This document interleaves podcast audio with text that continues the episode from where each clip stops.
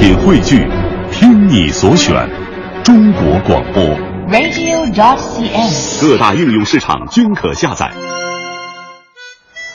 城市再大，不去走走，何以体会岁月轻狂？景色再美，不去看看，怎能品味瞬间感动？其实，旅行犹如一剂生活调味料，为都市丛林里的万千生命激活美好。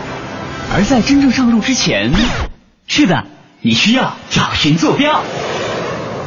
是行走浪漫优雅的巴黎，在香榭丽舍大街尽情 shopping，还是坐在马德里文塔斯斗牛场观众席上感受力与美的搏击？美的搏击。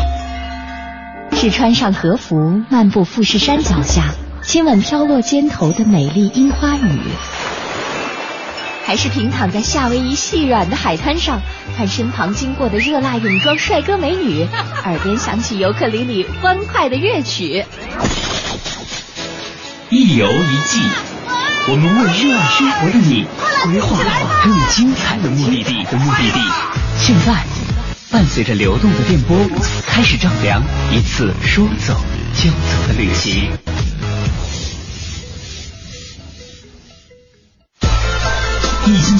经第五季之一游一季，带你一起走遍世界看艺术，旅行第十站巴黎。怀着对艺术之都的憧憬，我们的主持人李奇轩在巴黎探访了很多艺术博物馆。那么，究竟有什么作品给他留下了深刻的印象呢？还记得上学的时候啊，就曾经在很多地方看到过关于汉谟拉比法典的描述和引用。那个时候只是觉得这个法典对于后世的人来说非常非常的重要，可也从来没想过呀，忽然有一天我能够有机会和他面对面的接触。不过很多时候，惊喜就是会在这种不经意间降临在我们身边。我还记得那天在访问卢浮宫的时候，曾经在嘉宾们的提醒下，专门去找到了这个汉谟拉比法典所在的展厅，也亲眼见到了这部传说当中的人类历史上最早的法律文献。现在想想啊，还是很激动。当时好像嘉宾介绍了很多关于这部法典的细节，可是我真的太激动了，有很多东西我都没听进去。那现在既然有时间，不妨找出来仔细听一听。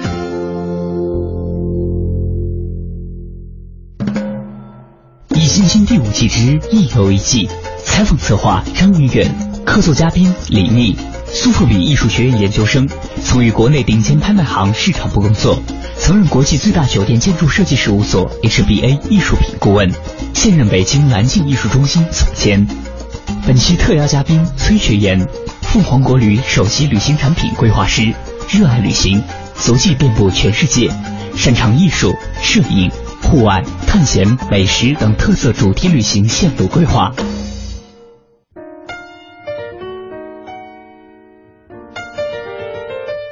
虽然说随着艺术史的发展，到现在可能艺术形式越来越多了，不光是绘画，还有很多装置啊，还有很多甚至有很多观念艺术，还有很多行为艺术。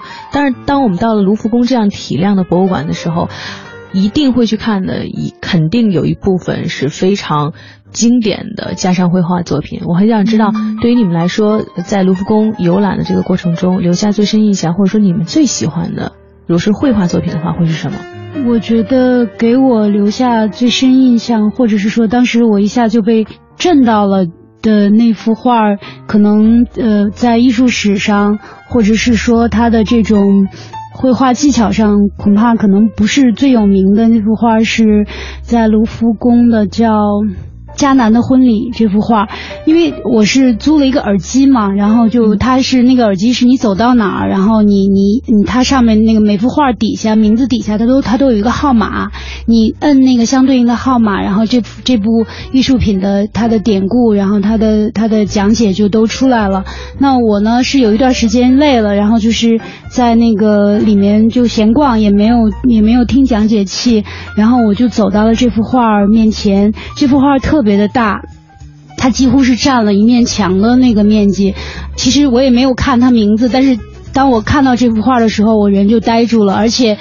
我我觉得我我我我不需要按这个讲解机，我都知道这幅画的名字，因为它是圣经当中的一个场景，就是他耶稣是参加在迦南的一个婚礼的时候，这个典故可能呃很多人都熟悉，就是婚礼举行到一半的时候呢，酒没有了，然后有人就去和呃耶稣去说说酒没有了，那么耶稣说说那让大家再端上来吧，然后结果。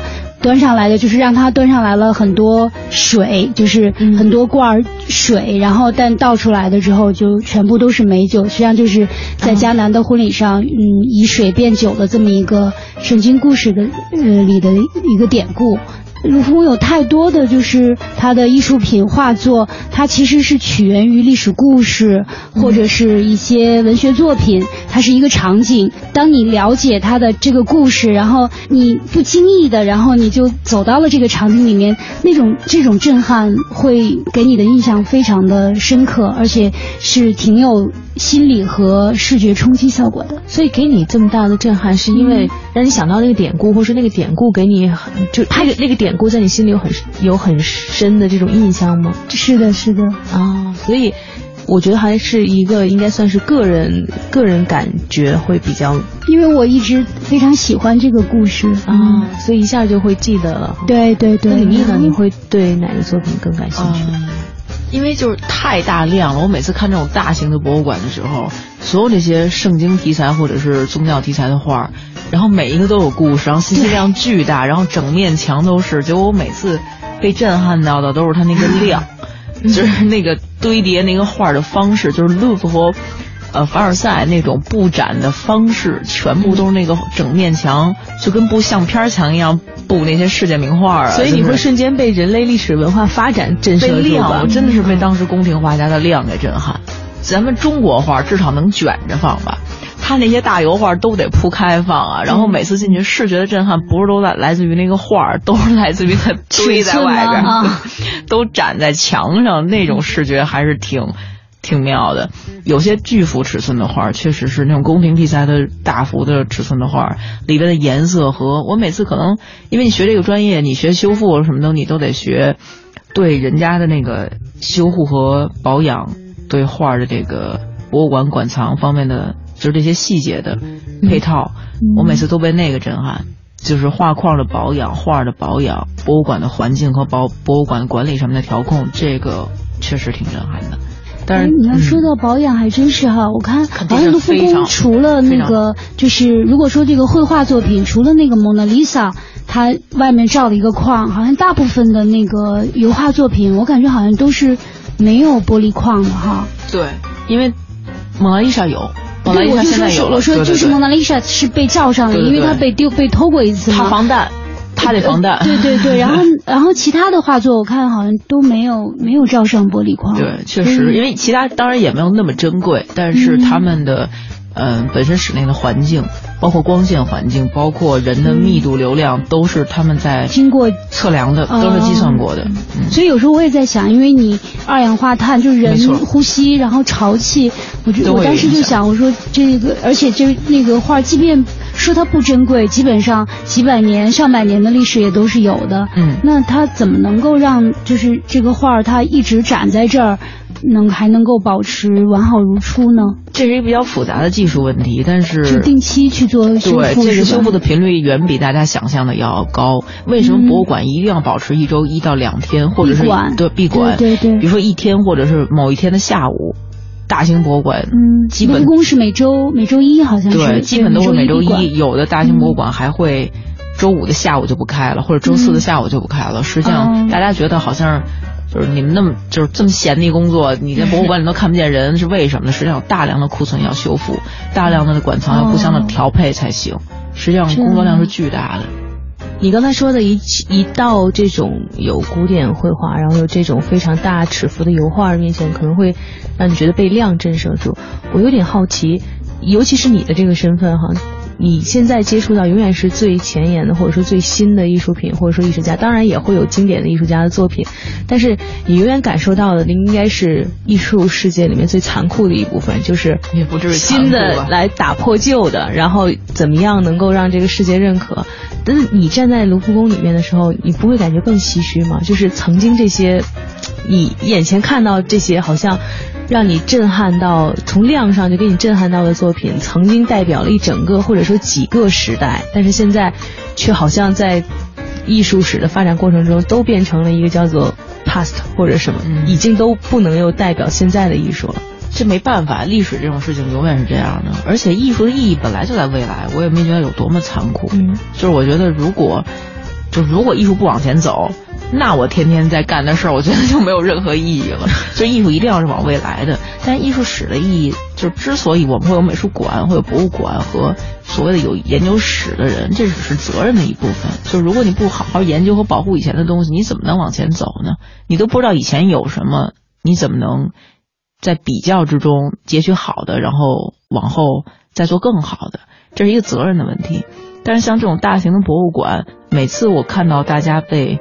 所谓的经典，所谓的最被大家就是传来传去这些东西，如果有时间或者真正大家可以静下来去欣赏艺术啊，大家可以往艺术的细节再走，或者是往艺术家的生活，往艺术家的人更细致的去了解。对，还是往当然每个人起点不一样，大家可能有的人。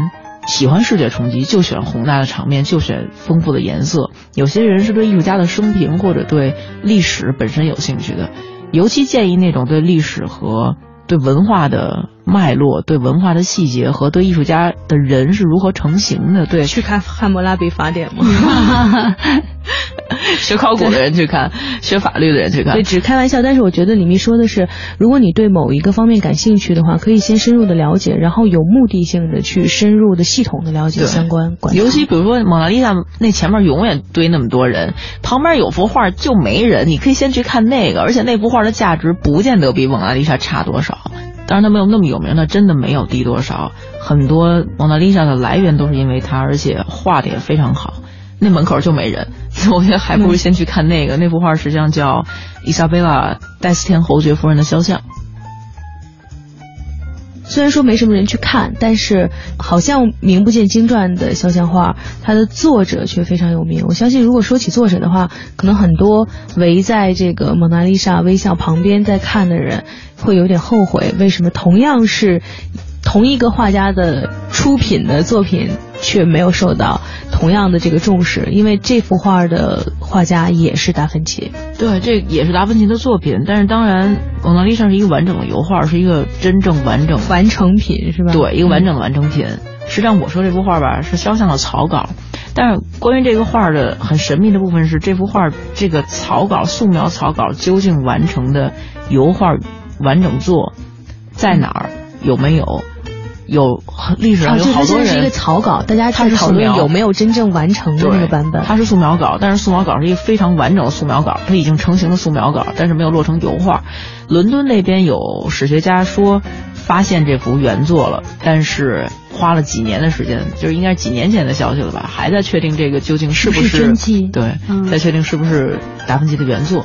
那幅画实际上也非常好，他画的一个不是正面，蒙娜丽莎大家知道他画的都是一个稍稍有一点点角度的一个正面，那幅画画的一个女人的侧面。呃，伊莎贝拉·戴斯汀是个侯爵。然后当时呢，法国打意大利那段战乱的时期，达芬奇离开了那个米兰，他往威尼斯去，在途中有一个城，然后那城里面吧，有些贵族也是就是长期驻扎的，还有逃难都在那儿。这个夫人呢是非常前卫，特当时特前卫、特时髦的一个人。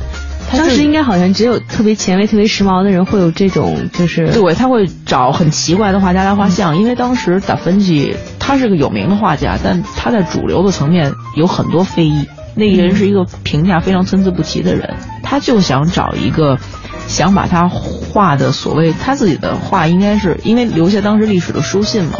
他说我可以，我想找一个把我能画的很天然的人。他觉得达芬奇是一个非常了不起的画家，而且接触人的层面都非常高。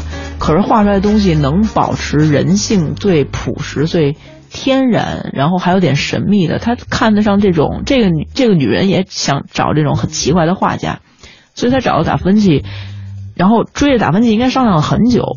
本身达芬奇就是在一个移动的这个旅途中，然后要移居嘛，然后他就。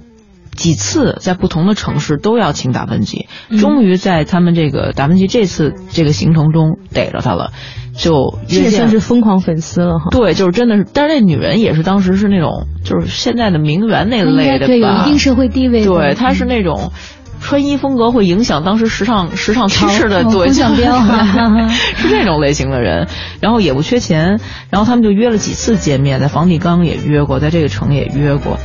他们的通信留下了好多让史学家来研究是幅有多少幅草稿，然后这个画的进展，然后最后是不是有这幅原作的一些痕迹，他们的通信都留下了。后来 LOF 的这幅肖像的素描是其中应该是最完整的一幅，就是人的形、衣着的形、肌肉的肌理、光影大概都已经有了，但是相对简单，跟油画没法比，但是基本已经有了很全的一个嗯造型。完全能看出很多，就是他的蒙娜丽莎那么精湛的画艺，在这幅画上几乎都能已经体现了。你能看出清楚的，所以他的时期是应该他这幅画更在前啊。对，实际上时代更早，就是他你能看出来他那个比例，他人的截取人的比例是非常特殊的。大家总觉得蒙娜丽莎很美，但是那美打引号是吧？究竟那女的漂亮在哪儿？实际上她长得那么像男人，然后那个肩脖子和那个上半身。最新的说法是，好像她之所以美，就因为美在不完美，让每个人都看出不完美，所以她很美。话都让他们说了，就是她那种不匀称，就是她人的比例实际上不是那么对的。就从这个 Destin 的这个肖像，就是他那个人的比例挺特殊的，也是很怪的那种。稍微他其实你乍一看很正常，但是你一看脖子和。肩颈肌，然后和他的，因为都是半身像，都是胸像，和他那个胸前的那个比例，再和头发和脖子的比例，就都就哪儿又都差，对哪儿确实又差了一点儿。当然，这幅画没有一个神秘的背景，没有一个神秘的景深。像蒙娜丽莎是因为它的背景很神秘，它背景的结构也很神秘。这幅画还就是背景没有，只是一个很简单的素描的人的部分，但是你能。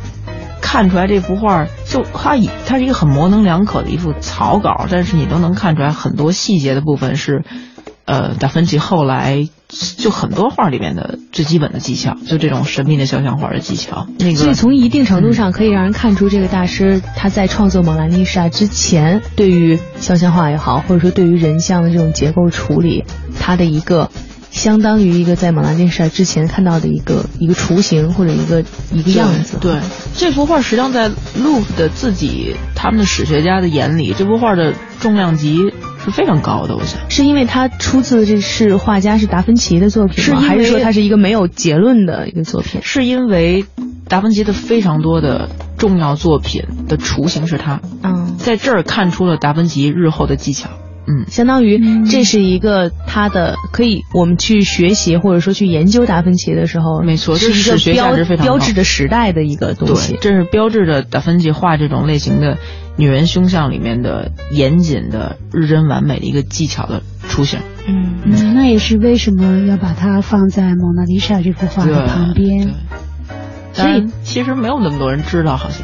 应该是大家都会觉得，我觉得大家都会觉得到了蒙娜丽莎的这个，我真去厂里看的时候，蒙娜丽莎你几乎都没法离得很近看啊，除非除非你是赶在卢浮宫开门，对，第一个冲进去，然后直接就奔那幅画，那时候大批的游客都还没到。本身你离那画就已经有距离了，它已经现在都圈起来了，圈起来，而且它对它是你是不能越过一个一个横一个线拉出来的，况且还隔着一个玻璃框，其实光线色彩。彩，我觉得其实都会打一些折扣。嗯，在观赏那屋子的光线也没有那么亮，光线也没有那么好，就是真正能看到蒙娜丽莎的，就大家基本看的也都是图。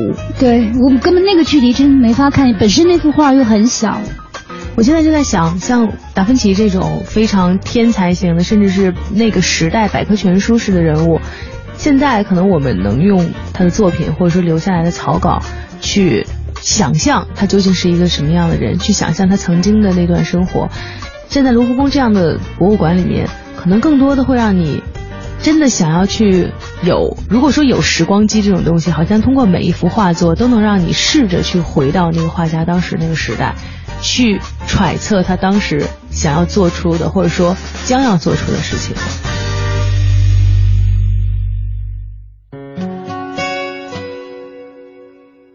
通过在网上搜索资料之后得知，《汉谟拉比法典》是迄今发现的最早的保存完整，也是世界上比较完备的成文法典。它是古巴比伦留给世界人民的一份重要财富。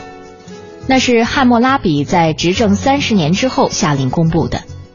据说关于这部法典的颁布还有一个小故事。当时由于国王汉谟拉比每天都要处理很多很多的案件，他觉得难以应对，所以呢就让大臣把过去的一些法律条文都收集了起来，再加上社会上已经形成的一些不成文的规定，把这些内容编纂起来，编成了一部法典，并且还把它刻在了一个高二点二五米的石柱上，竖立在巴比伦的神殿里。没想到在那么多年前就已经出现了如此周详的法律条文。确实是不得不惊叹于人类文明发展的深厚历史啊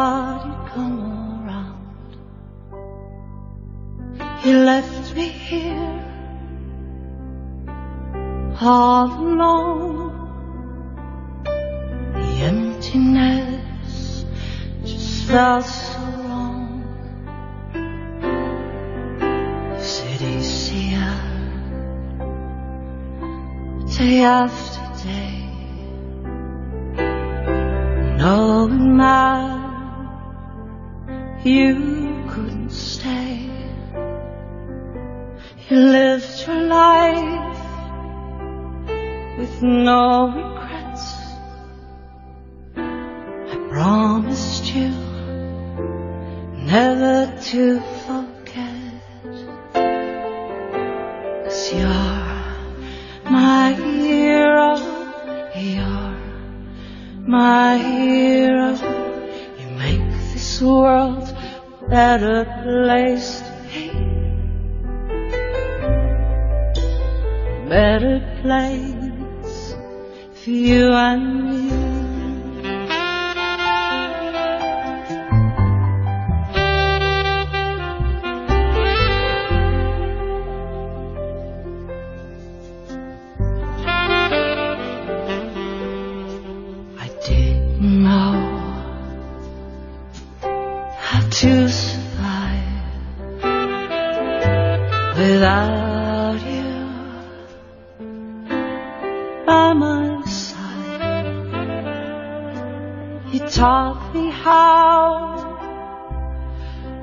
to be strong. He showed me I could be wrong. Cause you're my hero, you're my hero. You make this world a better place to be. A better place. You and me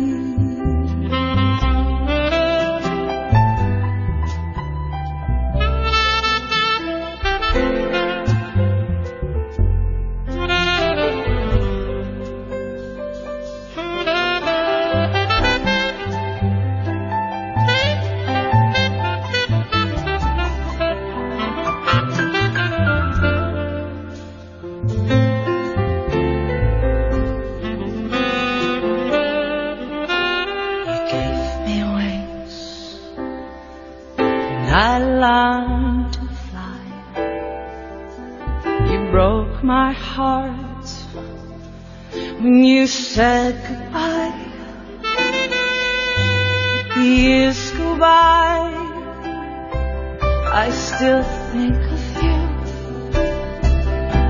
You gave me strength, you pulled me through.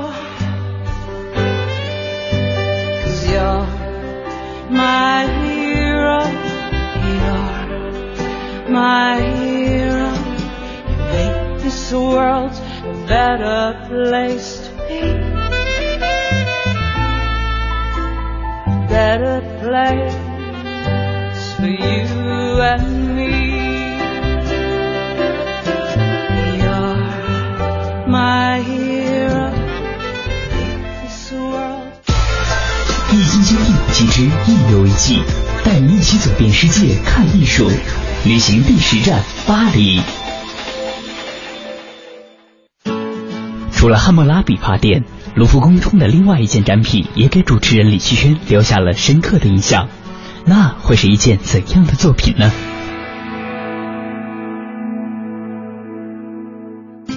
其实每次参观完博物馆之后啊，我都会对一些作品印象特别深刻，它总是不经意的就在我脑海当中回放。就比如说我那次在卢浮宫看到了天才画家达芬奇所绘制的一张草稿。为什么说他给我留下了深刻的印象呢？其实并不是因为他的技法或者是内容，而是我记得当时一游一季的嘉宾们说过，说这张画啊已经能够看出蒙娜丽莎微笑的雏形了。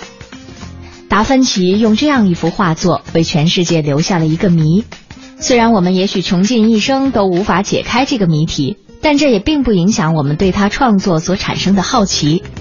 不过现在想起来，我好像没记住那幅草稿的名字，真是好记性不如烂笔头啊！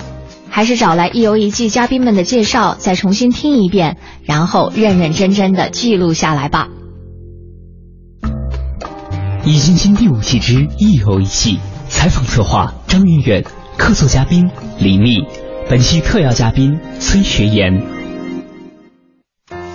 李密曾经跟我说过，你去到卢浮宫的时候，最期待想看到的是汉谟拉比法典。对，就是是大家难道？读世界史、欧洲史，甚至咱们中国讲，只要讲到历史啊，啊都只会有这要是讲历史你开头一定是汉谟拉比法典啊，就是你讲法律史开头也是，你讲社会史开头也是，你讲世界史也是，文化史也是，它开头肯定都是汉谟拉比法典，所以会特别好奇它里面到底是什么。首先啊，就一个就一个普通的好奇人对所谓的远古文明，但是有巨详细无比的一个法律系统的成型，这就是一个极其让人好奇的事儿。就艺术造诣上面。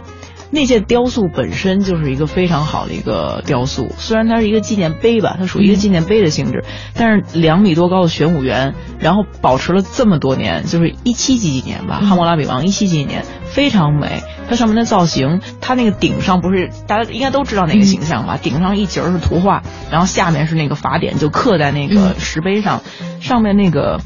图画实际上想讲的是他们崇拜的最高的神太阳神沙马什，来给汉谟拉比王授权他统领世界，授权他有司法的能力，授权他管以一个系统来统治这个世界。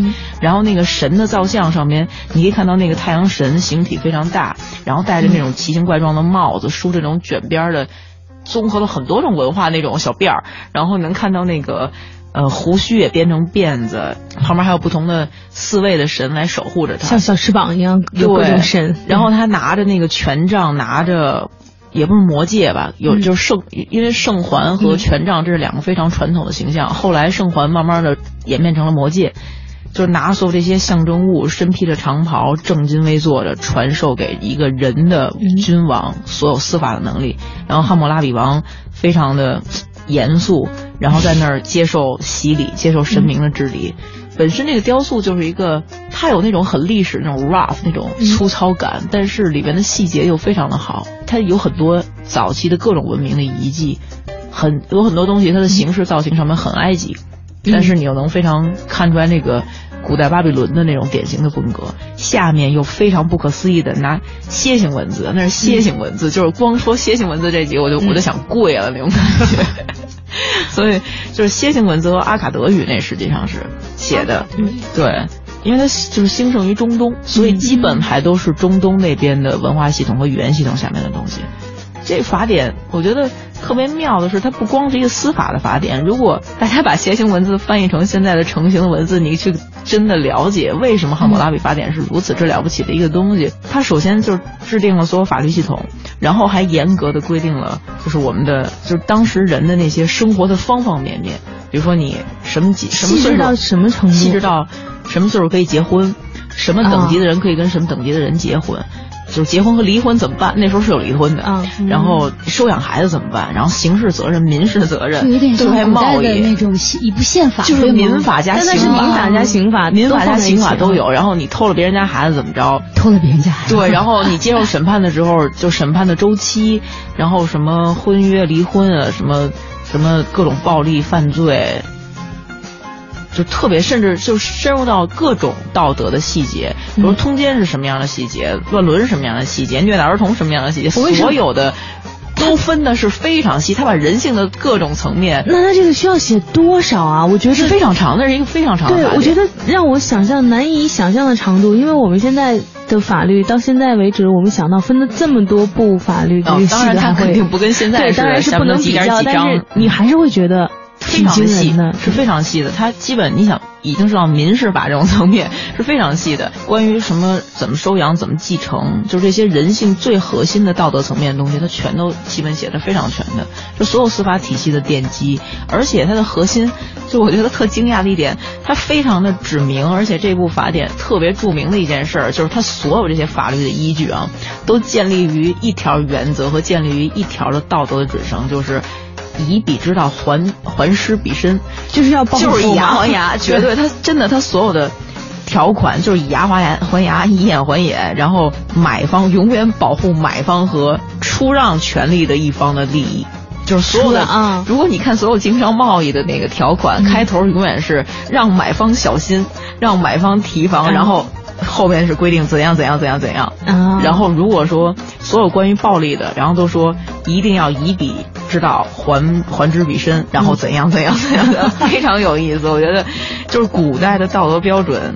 挺非常了不起。那在这个《汉谟拉比法典》真的在卢浮宫的这个展品旁边，会有所有的这种解释和翻译吗？没有，它没有那么多。但是大家他会，大家如果去看博物馆的那个，哎，其实逛大型的博物馆，去看它的 flyer，看它的小的宣传册，和看它的中型的小的导览的书，再到大型的导览的书，还有语音导览，呃，视听导览，还有那个就是可以拿，现在不是电脑都有触屏嘛？嗯，就是它那馆里面都有触屏，不同。类型的导览是有技巧的，就是我建议大家，因为节省时间，就旅行的时候节省时间。如果你有非常目标性强要去看的展品，就先直奔那个展品，展品旁边会配展品单独的介绍，不用你浪费太多的时间先去搜集信息。你到了展品那儿，展品旁边自然有。如果你是对全馆需要一个非常。概况性的，那你就进门之前去拿那个 flyer，flyer 那肯定就是不同语言版本的地图。你走的时候再去翻那大书，或者留个当纪念品。进门的时候别翻那大书了，就那大书就。你要上去留着纪念，对纪念用。进门时候发现大叔七天之后再加三天，可能都出不去。就是有的人的习惯，就是一进门就被这些东西给震撼了，然后先买了本大叔，然后一翻就乱套了。因为卢浮宫现在有一个网，它本身有一个网站，然后它网站上是有导览图的。嗯，所以你当时去的时候，其实是看到展馆旁边那些小的简短的介绍，然后有一些粗略的了解，之后在自己在细致了解的时候，会看到这样。这种对，而且就是它重要的展品，它也相对节省那个参观者的，就是怎么说呀？它的那个信息量吧。像重要展品，它旁边尽量没有配太多的展品，都是比较相对啊，相对信息量比较小的展厅。就比如汉谟拉比法典，它旁边基本就不再摆太多的东西了。那个维纳斯的造像旁边也没有摆太多的东西吧。相对来说，就相就不用不会那么分散你的注意力，相对能让你集中在这一个展品上。你真的去看这个《汉谟拉比法典》的时候，因为它这么出名哈，可能对于我们来说又好奇，然后又有点崇敬。但是真正去的时候，你去看的时候，周边的游人会多吗？哎呦，还真因为我没那么多人。其实还挺好奇，像这样一个好像应该算是一定程度上奠定了法律制定标准的这么一部这么一个展品，其实，在这样一个好像充满着非常浩瀚的，然后让你觉得是艺术，好像每一件都是艺术瑰宝的一个地方，会不会突然就显得好像没有那么引人注意了？后来刚才就之前咱们聊，就是为什么这三三正管三宝是谁评出来的？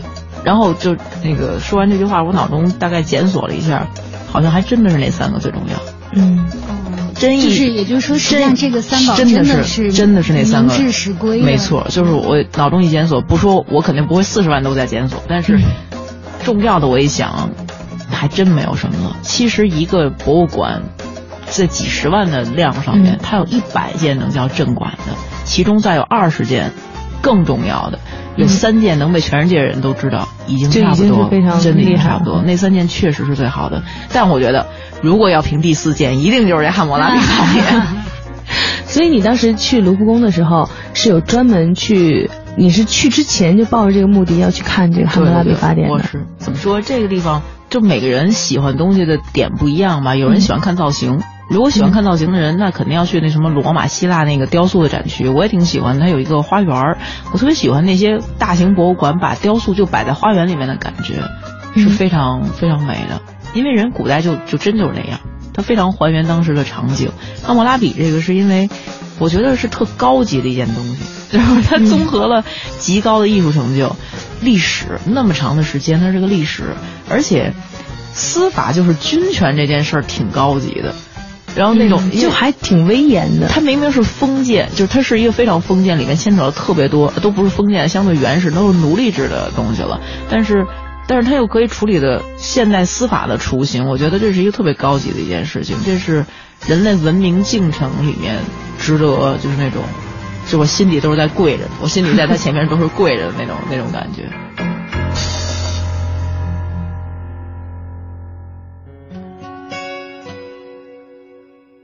无论是卢浮宫博物馆中精美绝伦的艺术珍品，还是蓬皮杜艺术中心对于前卫叛逆的一些尝试，艺术总是会以自己的方式改写和震撼着我们的认知。